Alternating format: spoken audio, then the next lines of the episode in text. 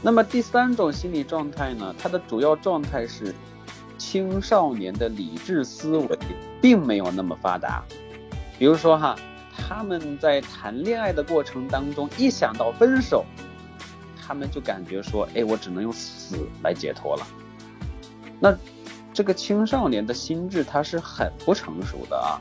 嗯，所以这种状态呢，青少年的这种状态很需要他人的帮助，那么青少年才能在他的生活的漫漫征途中，学会理智生活，学会呢三思而后行，啊，这样他们才有机会活下来。哦，那能再给我们举一个例子吗？好吧，我想一下。嗯嗯嗯嗯，好像有点难为人啊。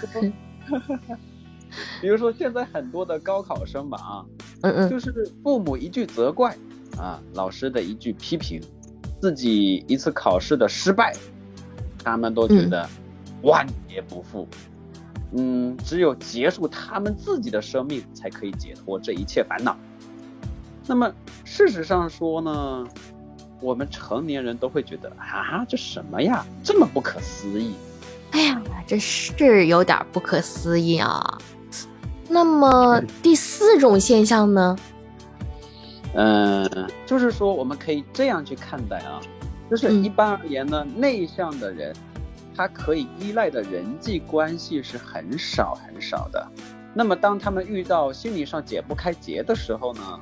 就只能向自己的内心世界去寻找答案了，而自己的知识面呢，它一般是比不上大家的智慧的。我们说自己的知识面啊，就叫做知识；那大家的知识面呢，你可以把它理解为智慧。智慧，嗯嗯，当然了，少数人是除外的啊，比如说，除非你是霍金同志。哎，那撇开这个智慧不谈哈。撇开个人的知识点不谈，人类呢，它是天生喜欢群居的啊。我们其实和动物是一模一样的啊。比如说刺猬，它在冬天是要靠近一起取暖的，靠太近就互相扎到了啊。远离了就太冷，这个距离它要保持恰到好处。其实这就是我们最原始的一种亲近的状态。我们可以简单的理解为亲近，就是在情感上互相的依靠。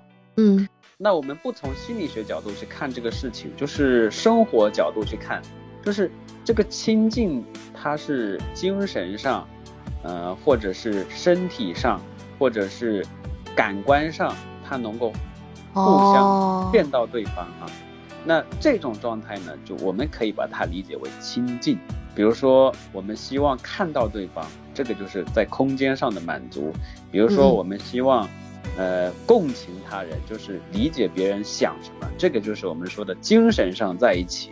那比如说，人类都有互相触摸、拥抱的行为，那么这个是在触觉上的一种亲近，啊，就是各种感官上都有。